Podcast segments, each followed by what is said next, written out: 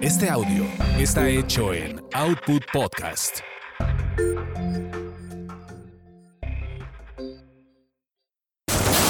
Eso te pasa por terapia políticamente incorrecta.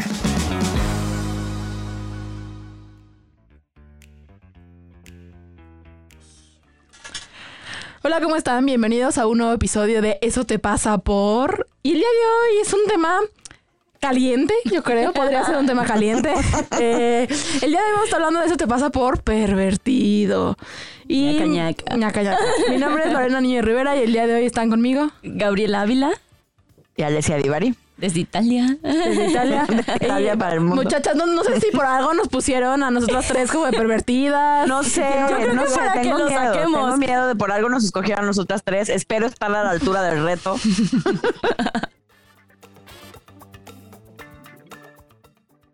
Para Freud, el perverso no es el otro, lo somos todos. Somos todos perversos. Somos inicialmente perversos, perversos polimorfos, perversos de manera múltiple. Ser perversos es lo que nos constituye sexualmente. Primero, somos perversos, después el resto, la patología. Güey, no entiendo un carajo, espérenme. Primero, Yo también lo leí y dije, somos- Me voy a saltar eso, otra vez. Para Freud, el perverso no es el otro, lo somos todos. Somos todos perversos. Somos inicialmente perversos, perversos polimorfos, perversos de manera múltiple. Ser perversos es lo que nos constituye sexualmente. La patología es lo que ocurre cuando algo se queda fijado, cuando algo insiste. Es que también hay una noción de desarrollo, una idea de que estamos en movimiento hacia un devenir, hombre o mujer. Y cuando somos hombre y mujer, seguimos siendo perversos. El fantasma es perverso. El deseo es perverso. Las pulsiones que constituyen la sexualidad son perversas.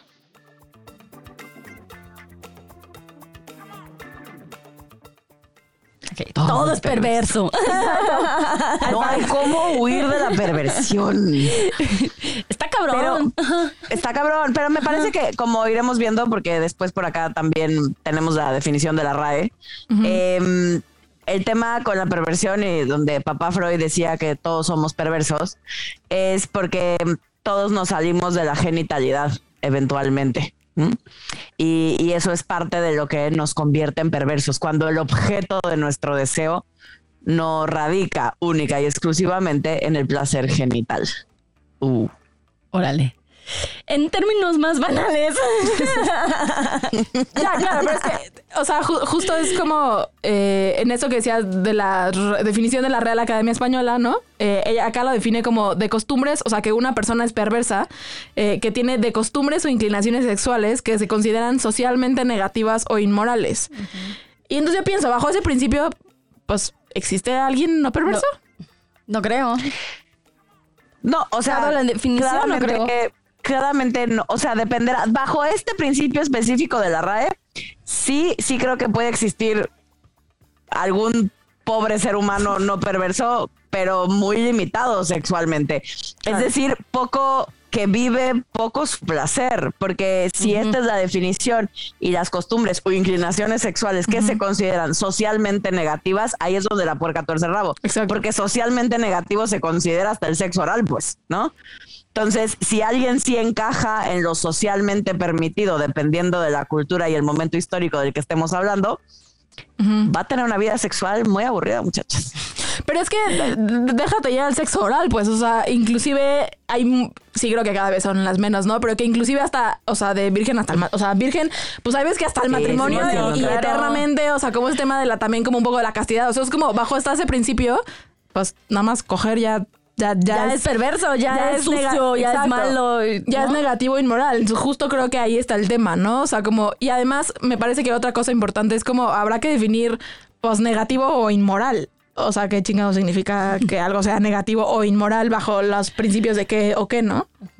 Sí, Exacto, porque tiene que ver con, según yo, o sea, se considera negativo o inmoral en función del contexto histórico y cultural en el cual estamos eh, inmersos, ¿no? O sea, para la cultura mexicana hay cosas que no son inmorales, eh, claro, pero para otras sí. pero para otras sí, ¿no? Eh, quizás eh, hoy por hoy cada vez es más abierto el tema de la no virginidad, ¿no? O de Claro. no forzosamente tener que llegar púrica hasta el matrimonio. Eh, pero hay culturas donde eso sigue teniendo un peso súper fuerte e importante. Sí, a mí me llama la atención esta parte de incluso la palabra se me se escucha como perverso, así, como que hasta eso está mal, o sea, como o sea, yo no voy por la vida diciendo soy perversa, porque aparte como que me da miedo como exponerlo, porque aparte internamente se siente algo como un es sucio, no se debe decir, este, como es perversa, o sea, como que no está bien visto. Incluso la palabra, pues yo creo que desde ahí estamos un poquito mal, ¿no? De, de, cómo se escucha, qué interpretas de ello, ¿no? Y cómo lo vives. Claro, y que de hecho, ahorita que estoy así acordando de las cosas que aprendí en la carrera, eh, inclusive, por ejemplo, Lacan habla de la perversión y habla de la, una perversión, ya me estoy poniendo muy filosófica, ¿no? Pero ni siquiera habla como de un tema sexual, o sea, habla como de, o sea, por ejemplo, muchos psicópatas, ¿no? O gente que mata, viola, asesina, él los categoriza como, perversos. como perversos. Y entonces justo me parece que tiene mucho sentido esto que dice Gaby, como si ya está la palabra que ya hay veces que puedo decir, claro, eres perverso y digo, mames, no quiero ser perverso porque si eso significa que voy a ir matando a gente. Es como, si es como una palabra que tiene mucho peso. Que tiene mucho peso. Y está mal usada. Y que está pinche, porque entonces si a mí se me antoja tener sexo oral, pues entonces ya soy perversa. O sea, o sea como que justo eso claro, porque está como... pinche como bien dicen, es que la palabra tiene mucho peso socialmente hablando. Eh, por eso, generalmente en temas o cuando hablamos a nivel sexológico, esa palabra en realidad no la usamos, ¿no? O sea, ningún sexólogo que se jacte de ser sexólogo diría o hablaría auténticamente de perversiones. Claro. ¿no? es una, no es una palabra que usemos justo por la connotación eh, moral y la connotación social, sobre todo, que tiene la palabra, que como ustedes ya la han definido re bien, es fea, es negativa, se siente pinche, nadie querríamos ser perversos, eh, nos vamos a sentir juzgados, no hay manera de no entrar en el término en algún momento, ¿no?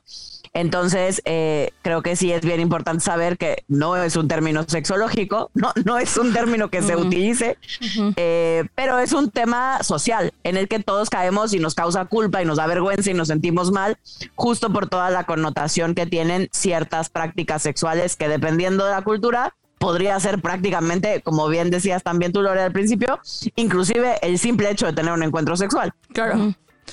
Ahora, a ver, aquí hay una definición que nos pusieron en el guion de parafilia, ya nos dirás sexóloga si tiene sentido o no tiene sentido, nos explicarás bajo tus, bajo tus propias eh, palabras, pero dice que entonces una parafilia significa que denota cualquier interés sexual intenso, ah no, bueno, y persistente, distinto del interés sexual por la estimulación genital. Es decir, el placer no se obtiene del acto en sí, sino de otros factores que sobrepasan los patrones de la normalidad. Güey, todo mal en esta definición. Me pone mal, todo mal. ¿Qué es una parafilia, No necesitamos a la sexóloga para saber que esa definición está chafísima. es que, güey. Me siento muy orgullosa de usted. Mana, hemos aprendido. Es como, o sea, siento que lo que hace, a mí me pone mal, es como este tema, güey, los patrones de la normalidad, güey. ¿Qué chingados es normal y qué chingados es no normal? Claro, claro. ¿no? O sea, porque me parece que ese tema, o sea, el tema es que muchas de las definiciones y cuando usamos o cuando usan la palabra normal, en realidad, para la gente que no lo sabe, la, normalidad viene de norma y norma es una medida estadística que simplemente significa lo que más se repite, ¿no? En una campana de Gauss, lo que queda en medio, esa es la norma. Claro. Eh, es decir, lo más común. No es ni bueno ni malo, solo es más común. Entonces, eso solo significa que hay prácticas más comunes que otras, pero eh, nada tiene que ver con bueno, malo, moral, inmoral, correcto, incorrecto, eh, simplemente con que hay prácticas que son más comunes que otras, ¿no? Eso es lo único que significa la palabra normal. Ok. ¿Y parafilia? O sea, ¿cuál es la definición que tú das de parafilia? Y la definición de parafilia en general, la, no vamos a usar la del DSM5 porque se parece a esta, ¿no? Este, eh, no vamos a la del manual psiquiátrico eh, de los trastornos parafílicos. Em, en realidad, a muchos sexólogos en lo que nos gusta como parafilia se entiende cualquier práctica sexual em, diversa a la, sí, estrictamente genital o sea, la común y corriente que la gran mayoría de nosotros entendemos, em, que se vuelve en grado exclusivo. ¿no? O sea, es una práctica sexual, vamos a suponer que me encantan que mi pareja use tacones de aguja, ¿no? Eh, cuando se vuelve en grado exclusivo es cuando lo nombramos parafilia. Antes de eso es una práctica sexual como cualquier otra. Que sea una parafilia no significa que sea mala, ni que esté ni que no debamos, ni que esté súper em, eh, como se dice, penado y nah, no puedes tener una parafilia. Lo único que sucede cuando se convierte en estas famosas parafilias es que eh, limita nuestra sexualidad, porque mi rango de opciones pues queda muy cortito. Si lo único que me prende en la vida son los, Los tacones, tacones. altos, Sí, pues mm, mi vida sexual va a estar muy limitada. No le hago daño a nadie, no pasa nada, no es terrible, pero pues mi, mi, pues, mi esquema queda muy cortito. Estoy pensando que, que algo nos pasa, digo, me incluyo, con, con esta parte de, de- de explorar como la parte pervertida, ¿no? Como Sí, bajo que- la definición. Ajá, bajo la definición es como, no sé qué tanto, o sea, es como, yo lo veo en mí, ¿no? Y digo como, pues, sí quiero como dechongarme y así, ¿no? Pero hay una parte de mí que no me permite. Y yo estoy pensando que es esa parte de vergüenza, vergüenza a exponerme, vergüenza a explorar incluso. Y, y- y por lo tanto, vergüenza como, como, to- o sea, todas las ideas que tengo de lo que es tener un encuentros sexuales, ¿no? Claro. Sí, que justo estas definiciones hacen que sea más complicado porque justo nos mandan el mensaje de que entonces si me gustan, ya quedamos los tacones, tacones. de aguja, entonces tengo una parafilia y si la parafilia es perverso porque se sale de la norma y se sale de lo normal, pues no me van a dar muchas ganas de decir que me gustan los tacones de aguja Claro. y lo hace más complicado. Sí, sí, sí, justo estoy pensando que es como todo un... Todo o sea, yo a partir de que voy con la sexóloga, debo decir que sí he como ¿Te has deschongado, mana? un poquito más. La verdad es que sí, porque antes como que yo... Estamos trabajando en Estamos eso. trabajando eso. Pero sí, yo antes yo decía, neta, sí es súper sucio. O sea, no me gusta que... O sea, que íbamos a sacar, ¿verdad? Se dice... Se dice posiciones. momento de sacar los trapos sucios. y, y yo pensaba como un... Me encantan tanto la posición de perrito... Pero hay una parte de mí que digo, híjole, no, si la sigo practicando más, güey, ¿y qué tal si solamente es lo único que me va a gustar siempre, ¿no? Y no voy a explorar otras cosas. Siento que es como, co- como, pues malo, ¿no? O sea, yo lo vivo en mí misma malo. Entonces, y, y yo creo que viene también desde mi familia. O sea, mi familia no habla como, o sea, de temas no. No, no, no está permitido. O sea, el otro le estaba contando a una amiga de, de evolución. Es como, güey, nosotros somos siete hermanos. Y yo, y yo pensaba como en estas, porque me lo imagino, güey. tus hermanos cogen? No, no, no. me, me imagino que mi papá tuviera, o sea, ¿Cómo le hicieron Al para menos tener siete tanto veces hijo? Ah, cogieron, siete sí. veces cogieron. Y yo no me di cuenta en esas siete veces. Y yo dije como, ¿por qué, güey? O sea, ¿qué pasó? O sea, de verdad desarrollé aquí una herramienta para no, Para no ver a mis para papás no cogiendo. escuchar y no verlos. Porque pues vivíamos en un solo cuarto. Entonces, bueno, todo esto para abrirles que sí, que está bien cabrón porque viene desde la familia, de cómo se habla, o sea, más bien es qué se dice, qué no se dice en la familia, ¿no? Y por lo tanto sí vamos creando eh, creencias sobre eso, ¿no? Y les acabo de decir una, ¿no? Como que yo de repente lo veía como muy malo. Y no me daba chance como de explorar y, como de ver qué me gusta, qué no me gusta y cómo me gusta. Que eso lo he aprendido. Pues sí, en terapia, pues. Muy bien. A ver, ahora, aquí tenemos. ¿Se consideran pervertidos? Sí. Hay un grado. Pero es que yo sin, yo sin empacho, gente, la verdad, yo sí. O sea, pero es que. O sea, desde el término común y corriente de me gustan muchas más cosas que solo el tema genital. Exacto, Sí, exacto. por mucho, soy muy pervertida. Ajá, es que eso es lo que me pasa. Híjole, mana, espera, espera tantito. O sea, como que digo, sí, justo es bajo la O sea, pues sí, güey, no solo me gusta que me la metan, ¿no? O sea, también me gusta. o sea, Claro. creo que en ese sentido, pues sí soy mucho más pervertida, pero entonces ya me causa conflicto como este para decir, güey, o sea, sí, sí soy pervertida, pero la definición está chueca, entonces como me malviajo, pues. Sí, sí, claro. Sí, o sea, creo que creo que la perversión tiene que ver, o sea, en general se utiliza como sinónimo también de transgresión, de cuando hago algo que en mi cultura y en mi contexto se sale de lo común. ¿Mm? Ok. O sea, tal vez hoy en día algo que está incluso me atrevería a decir de moda, es la práctica anal, ¿no? Cada vez más hay más preguntas, a mí me llegan más pacientes, las dudas van en torno al sexo anal, ¿no? O sea, es una práctica y que antes era impensable que hubiera sido la perversión más grande de la historia eh, practicar o hablar de que practico sexo anal. Y hoy dado que no transgrede en muchos contextos eh, un límite importante, se empieza a considerar común, ¿no? Hoy es una práctica bastante común en todo tipo de orientaciones, para que no empiecen los que están escuchando que si solo los gays, que si solo, no, en todo tipo de orientaciones es una práctica muy común, ¿no? Eh, por lo tanto, pierde su característica transgresora y por lo tanto su característica perversa. Claro. Eh, ahora, a ver, aquí se pone, se pone más, intenso. por eso dije que este episodio iba a estar caliente. Yo no sé si vamos a hacer que alguien se prenda o no sé, pero ¿qué prácticas sexuales inmorales, entre comillas, estoy leyendo el guion y dice, entre comillas, practican o les gustan? Ay, madre santa. estar con un hombre casado cuenta como práctica inmoral. Sí, yo creo que sí. Claro, sí, la definición dice porque es misionero, pues, pero con un hombre casado. Exacto, puede ser que si, solo cojo, si solo me la mete un hombre casado, ¿es inmoral o no es inmoral? es una buena pregunta, ¿eh? ¿Estás de acuerdo? Esto es una pregunta filosófica. No sé, yo creo que sí. Yo creo que sí se considera. Yo creo que mucha gente lo consideraría perversa, maná. claro, sí. sí. sí. Entonces sí, esa es una mía, sí. Esa es muy inmoral de mi parte. Yo tengo una que, que también sí es inmoral y, sí me da vergüenza, así aquí decirlo.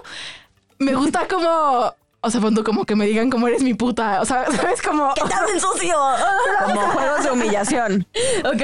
más que juegos de humillación, como que te tomen, o sea, o que te sientas tomada y como, como un tema como de control, como de quién tiene control, pero, o sea, pon literal así, que me digan puta, me prende. Inclusive también yo decir como soy tu puta, me prende por alguna razón. Ok, ok, ok. Creo que claramente es inmoral.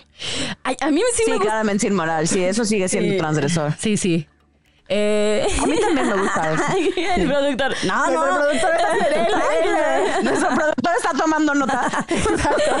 eh, no sé, yo no sé si es tan así mm, perverso, pero a mí sí me encanta que me agarren los cabellos. O sea, que me jalen ah, los cabellos. Sí, que, güey, como, que me jalen los cabellos y así sentir que. Esa es buena, esa es buena. me siento. eh, esa es buena, esa es buena. que me da vergüenza, pero, pero es algo que lo experimenté apenas. Es como que dije, ay, mira, no está mal. Como que me gusta que me agarren, que, me, agarres. Me gusta que me agarren fuerte. Fuerte. Sí, o sea, como dato cultural para quienes nos están escuchando, eh, una de las fantasías más comunes en mujeres tiene que ver con la transgresión y la violencia y la agresión. Entonces, que nos jalen el pelo, que nos, que nos peguen en, divers, en diferentes intensidades, que transgredan lo moralmente correcto, como decirnos eres una puta, eres mi puta y ese tipo de cosas entran en este tipo de fantasías muy recurrentes en las mujeres. Para cultural. Nada más para quien no sabía. Entonces, mujeres no, se sientan mal si Si te gusta, dale. O sea, otra tienen? Si te gusta el reggaetón, dale, mami. ¿Se les ocurre otra que tengan que les guste? Estoy pensando, A mí todo el tema del BDSM, o sea, ah. los que... Eh, Sí, sí me gusta. Es que estoy estaba pensando en, alguien en particular con quien sí tuve como tal cual como una especie de sesión de BDSM. Eh, y por ejemplo, algo que hice que me pegó con un cinturón. Eso nunca lo había yo contado. Dale, maná. me da vergüenza.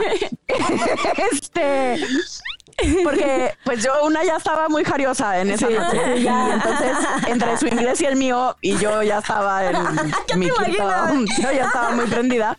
Y en algún momento sí me preguntó, o sea, fue consensuado. Sí me preguntó. Sí, sí, yes, yes. Me preguntó, ¿quieres no sé algo? Me preguntó, ¿quieres no sé qué? Y yo dije, sí, a huevo, lo que sea, dale. ¿No? Porque pues, yo ya estaba para lo que me dijeran. Y y ustedes no me están viendo, pero estoy roja como tomate. este, ¿Y te gusta entonces, Yo le dije que sí y en eso nada más escuché el sonido de como de del cinturón. ¿Y era su cinturón? O sea, ¿era como el que traía puesto o tenía así como un... Ajá. No, no, el que traía pues se lo quitó y entonces hizo así el sonido de cuando Y cuando no le sé, pegas, cuando sí, no, ya sabes, ¿no? Cuando está chiquito y Eh, todo. Y yo solo dentro de mí dije, mierda, eso dije que sí. O sea, es como en qué momento dije que sí. Y todo cruzó por mi mente. Cruzó de, pero, pero eres una puta, pero todo está mal, pero si tu familia te viera, si tu familia oyera este episodio. O sea, es como, Ay, de verdad todo pasó por mi mente como Alesia, pero ¿cómo permites eso? Pero es tu cuerpo, pero vas a permitir que alguien haga. Bueno, Claro. todo lo que me digan que no se debería pasó por mi mente, pero igual dije, ya estoy aquí. Y una, pues todo sea por la anécdota, había que vivir la experiencia. Y, y yo no sé decirles, pero ha sido una de las mejores experiencias de mi vida. O sea, Ah, bueno. fue súper, súper excitante, me la pasé bomba, no me dolió. Ok, eso está bueno. Eso es importante, ¿eh? es importante, Yo, no yo. No sé si Yo porque me estaba yo imagino tan ahí en- caliente que no, no me dolió. Auténticamente no. Sonaba, porque sí sonaba fuerte, pero no me dolió. Y, y sí me acuerdo que era, un- era una cosa entre, o sea, parte del placer tiene que ver con esa transgresión, ¿no? Con no debo, pero sí, pero está padre, pero, pero aquel me controla, pero entonces él decide, pero yo estoy diciendo que sí, pero entonces no. Todo este juego de poder, eh, a mí sí he de decir que me prendió bastante con él. Porque luego intenté jugar BDSM con otras personas y no Y me no gustó, salió. pero con él en particular fue muy, Jaló bien. muy, muy divertido. Sí. Ah, está bueno, está bueno. Híjole, mano, yo no tengo otros. Es que el tema es eso. el tema es que la señorita ahí es bien apretadita y. Yo no sé si este muy- cuente, no sé si cuente como cosa inmoral, pero a mí me prende como mucho. Sí, eh, ti- tienes razón ahorita que dijiste, Alicia, ojalá nadie de mi familia tampoco escuche esto. Pero, Híjole, sí ya. vergüenza. Eh, pero como, como ese tema de que se vengan encima de mí en diferentes partes de mi cuerpo. Ah, sí. O sea, como, como en mis boobies, en mis pompas, en mi panza. O sea, no sé por qué me, me prende. O sea, o sea, supongo que también entraría en la categoría, pe- pero Claro, eso también me prende mucho. Sí, sí, entra en O sea, categoría. creo que inclusive me prende más que se vengan en alguna parte de mi cuerpo que se vengan como cogiéndome dentro de mí. ¿En serio? Sí. Ah, no, creo que sí. O sea, ahora que lo dices, ahora que lo dices, yo nunca lo había experimentado, gente. Pero ya después cuando lo experimenté dije, va, date, vente.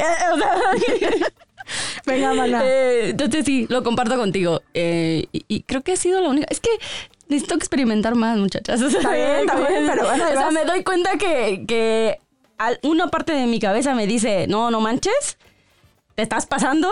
Pero otra parte de mí dice, pues, pues ¿qué más puede pasar, no? Que te guste. Me guste, sí. que te engolosines, porque eso también es parte del miedo de probar como la, de, de pasar los límites de cada quien, ¿no? De transgredir nuestros propios límites y los límites impuestos socialmente. Parte del miedo justo es que me guste y que no sepa cómo parar y que de pronto me engolosine y me vuelva yo esta pervertidaza que luego no sabe qué hacer con esa puerta que abrió. Exacto. Ese es uno de los miedos que yo he visto tanto en mí como en mis pacientes, bastante común al momento de entrarle a prácticas poco convencionales, ¿no? La perversión solo es una apreciación moral de una práctica sexual. Siempre y cuando ésta sea legal y los involucrados estén de acuerdo, todo se vale. Sin embargo, todos tenemos cuestiones donde sentimos que no vamos a ser aceptados por nuestros deseos sexuales.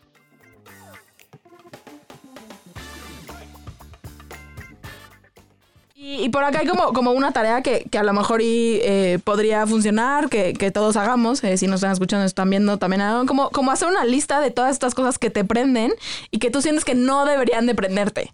¿No? Que, que creo que puede ser un buen primer paso para ir viendo qué se me antoja probar, qué, qué no se me antoja. Y que, a ver, tampoco significa que te tenga que gustar. En una de esas lo pruebas y dices, ah, pues no, la verdad es que no Sí, me gustó. claro. Y, y punto. En una de esas lo pruebas y como dice la manale, pues te gusta y ya. Sí, sí, sí. Yo creo que está muy buena. O sea, ese ratito que lo leía también dije, ¿por qué nunca se me había ocurrido hacer una lista de cosas que sí me gustan, no? Que, que tiene que ver con que no nos preguntamos eh, ese tipo de cosas, pero aparte como no exploramos nuestra sexualidad, o sea, como que la damos por hecho que, que así como lo hacemos, así como se ve en las películas, en todos lados, así debe, debe de ser. Y yo creo que más bien es como, o sea, aventarte un clavadito a ver qué te gusta. Sí, y, Sí. Vas, mana. Vas, vas, vas, vas. No, por favor. Que también tiene que ver con ver los juicios que yo le pongo a esas cosas, ¿no? O sea, porque de pronto eh, no lo hacemos, pero no porque no quiera o no se me antoje, sino porque yo ya le puse una serie de juicios en eso de lo que va a significar que lo haga y entonces por eso ya es como mejor ni lo pruebo, mejor un poco como que finjo que no existe. Pero tiene que ver más con lo que le ponemos encima que con la cosa en sí. Entonces creo que también como evaluar eso también es un buen paso. Sí, a mí me pasaba con estos de los blow. no, como que yo decía, no, porque, porque huele feo, porque. O sea, yo me creé, o sea, de verdad, era como varias cosas que, que, que yo creía. eh, y, y poco a poco dije, pues, pues bueno, o sea, ¿qué puede pasar? Se lo lava. se lo lava y pues, pues ya, ¿no? O sea, pues le Y ya está limpio, ya nos quitamos ese problema encima. Porque es algo que yo pensaba, que pienso mucho, es como, sí, sí, sí lo voy a hacer, no hay pedo, pero lávatelo, güey. O sea, y ya después, como quieras, ¿no?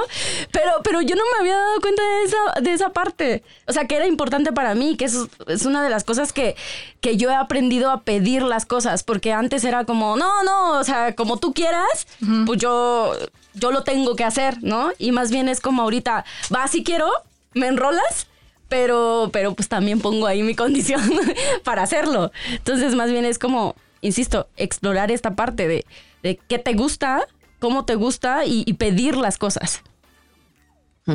Y creo que, que en esto que estamos diciendo, o sea, es importante justo como darnos chance de no saber, porque habrá momentos donde auténticamente, o sea, no tengamos la más remota idea de qué nos gusta o qué queremos, ¿no? O sea, a veces cuando nunca nos lo hemos preguntado, y puede parecer muy tonto para algunas sí. personas que se lo han preguntado desde más chavillos, Claro. eh, pero para mí fue todo un descubrimiento darme cuenta que yo nunca me había preguntado qué me gustaba, ¿no? O sea, tiendo, tiendo a ser muy complaciente. Y no es que, no es que mi vida sexual de más chavilla me la pasé mal, me la pasé muy bien, pero en algún punto de mi historia, como a los 30 años, me di cuenta que en realidad mi sexualidad la había yo vivido hasta ese punto en función de las personas con las que había estado. Eh, en realidad nunca nadie me había preguntado, ¿y a ti qué te gusta? Y entonces nunca me di a la tarea de preguntarme, ¿y a mí qué me gusta? Como que asumí, dado que me la pasaba bien, que lo que hacía yo con, dependiendo de con quién estaba, mi vida sexual cambiaba. Este, para quien no ha tomado el enneagrama, pues no va a entender esto, pero para los que nos escuchan y han tomado enneagrama con nosotros, soy súper nueve y entonces nunca me di cuenta que no me había yo preguntado estas cosas y que borregueaba yo sin fin en mi sexualidad y hacía yo lo que al otro le gustaba. Eh, e insisto, no es que me la pasé mal, solo nunca me cuestioné en ese sentido, ni me di cuenta que no me había cuestionado para empezar.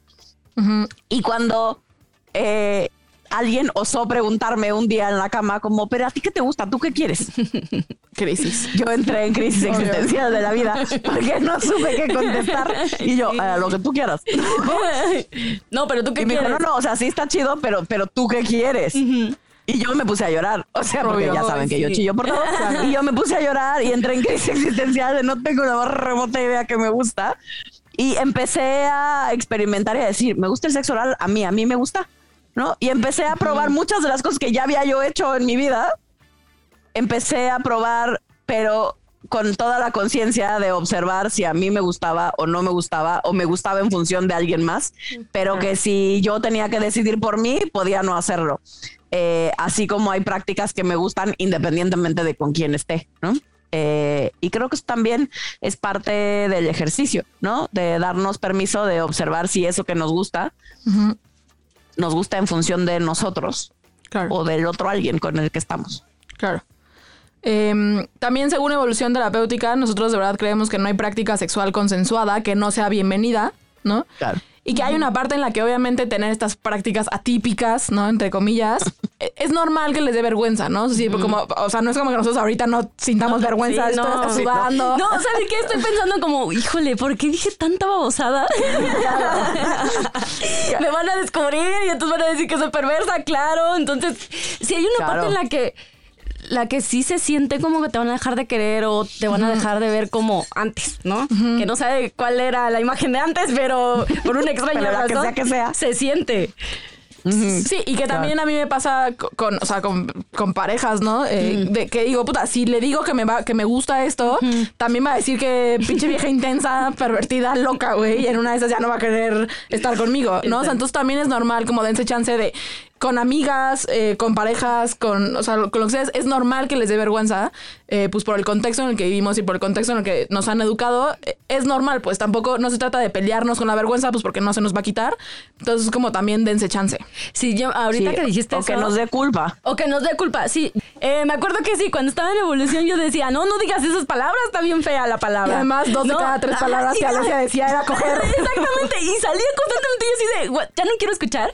Y me acuerdo que ya ent- entrándole al tema, como que un día llegué a mi casa y así, mm, platicando con mis hermanas, no sé por qué salió, y les dije, sí, porque coger y no sé qué, o sea, y mis hermanas, y mi hermana se volteó y me dijo, Ay, ¿por qué dices esas cosas?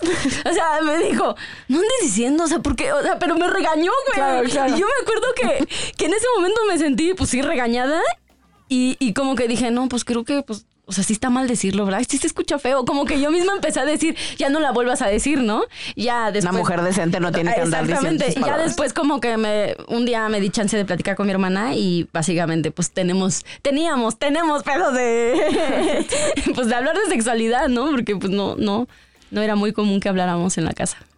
Entonces, nada más era para chismear y decirles que, que me causa conflicto el, este- el tema. Que la mamá le dijera a coger seguida, en seguidas ocasiones. Sí, ahora ya no me causa. Eh, y otra cosa que también es importante es que es de verdad ténganse paciencia como en explorar eh, lo que te gusta, ¿no? Como esto que decía Ale de, pues sí, de pronto no nos los cuestionamos, eh, se juntan un montón de cosas, entonces es normal, pues que sea incómodo, que sea raro, que no sepamos cómo hacerlo, que no sepamos inclusive cómo hablarlo con las personas. Entonces sí es un camino en el que de verdad ténganse paciencia en ir descubriendo qué sí les gusta y qué no. Sí, y en encontrar gente con la cual puedas empezar a hablar Es con todo y tu sí. vergüenza y sentirte bienvenida o bienvenido así. Porque también es cierto que de primera instancia no con todo el mundo voy a poder No. tener este tipo de pláticas, al principio al menos. Exacto. Eh, pues aquí tengo una bonita frase que dice, a veces ser perverso puede ser muy divertido. Uy. Ah, qué bonito. Yo digo que sí. Sí. Yo digo que ser perverso puede ser muy divertido. Transgredir el límite para quien nos gusta la rebeldía puede ser muy jocoso. Exacto.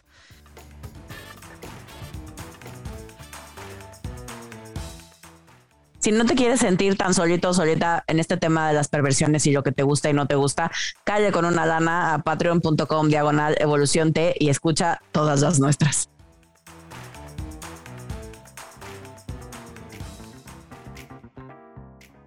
Eh, entonces, bueno, hemos llegado a nuestro bonito, eh, nuestras bonitas preguntas. Tienen que ver con, ¿qué les sorprende? ¿Qué les sorprende, muchachas? A mí me sigue sorprendiendo que la sexualidad siga estando tan llena de telarañas y de mitos y de prejuicios y de tabús. eh, que, que de verdad, sin importar la cultura, en diferentes presentaciones, pero sigue siendo un tema súper complejo de abordar. Y eso me sigue como sorprendiendo. A mí me sorprende que ahorita con ustedes no me haya pasado tanto esta parte de vergüenza. O sea, como que yo digo, ah, ya, vamos un pasito. O sea, si estaba en 100 de que me da un chingo de pena, hoy estoy en un 90. O sea, como que no toma base, entonces me da gusto. Oh, está chido. Yay. Eh, a mí me sorprende, sí, un poco lo mismo que a ti, Ale, como, como, creo que me sorprende el sentir, porque sí, me, y me caga como que me, me peleo con la sociedad en sentir que sí hay cosas que hago que, que están mal o que están fuera de la norma, porque sé que no funciona así, pero sí hay una parte en la que lo sigo sintiendo, entonces como que eso me sorprende. O sea, que aunque lo sepa, pues, pues, pues no. Pues Pero la práctica es diferente. Exacto. Eh, ¿Qué tiran a la basura? Yo la palabra en sí. sí, es como, güey, no hay otra forma de ponerle, pues, para que la gente no se enrede, para que lo vea de manera diferente, para que se abra otras posibilidades. Entonces yo la tiraría a la basura. Sí, sí hay otras maneras, se llaman prácticas sexuales. Ahí está. Ah, ve. Lo podemos cambiar. ok, está bien. ¿Tu maná qué tiras a la basura? Yo tiro a la basura.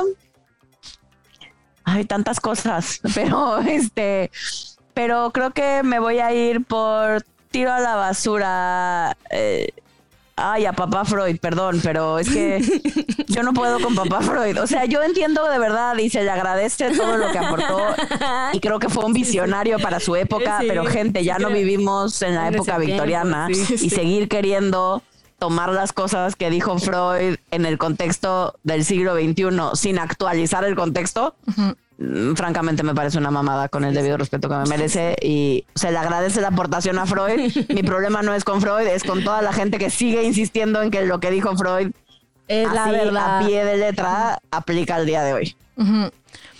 Y yo tiro a la basura, sí, como esta, sé que es difícil, pero como, como esta idea de seguirnos, ay, no sé cómo decirlo, Jalando. restringiendo, restringiendo, ¿tiene sentido? Limitando. Limitando, Sí, exacto, sí, sí. limitando, restringiendo, hacer cosas que se nos antojan como solo por la idea de que están mal. Yo tiro a la basura eso. Sí, está chido. ¿Y qué ponen en un altar? Mm, ¿Qué ponemos en el altar? estoy. Ah, Pues yo, yo pongo, creo que- yo pongo Dale. en un altar el juego, Ah, el juego perverso.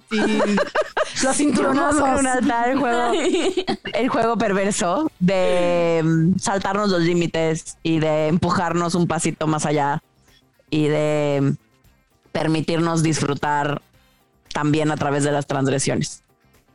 Sí, yo pongo en un altar como a todas aquellas personas que se han atrevido a ver algo diferente, a explorar, ¿no? A, a que con todo y miedo eh, han sabido como, como encontrarse en esa parte, en la parte sexual. Y yo pongo en un altar el disfrute. Como literal, el disfrute, el sentir rico, el darte permiso, eh, el disfrute. Eso pongo en un altar. Eh, y bueno, gente, entonces hemos llegado a nuestros bonitos tips. Eh, esperemos que les sirvan y que se, se- se atrevan a, a usarlos para ir y explorar la sexu- su sexualidad y lo que les gusta. Aquí te dejamos los 34 tips, que en la máxima del Internet también es la regla que dice, si existe, hay porno de ello, sin excepciones, para que entonces puedas aceptar tu ser perverso. Tip número 1. Nota cuando rechazas algo de ti. ¿Te excitan las botargas? ¿Te gusta ver cómo tu pareja se prende con alguien más?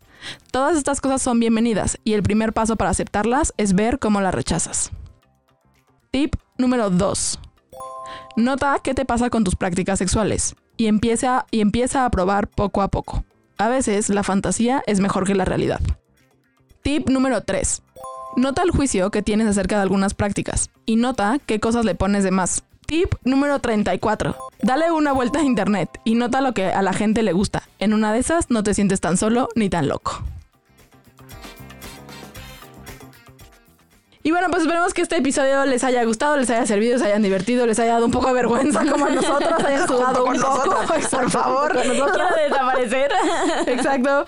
Y pues eh, nos vemos, nos escuchamos en el siguiente episodio. Gracias. Adiós. Adiós. Este audio está hecho en Output Podcast.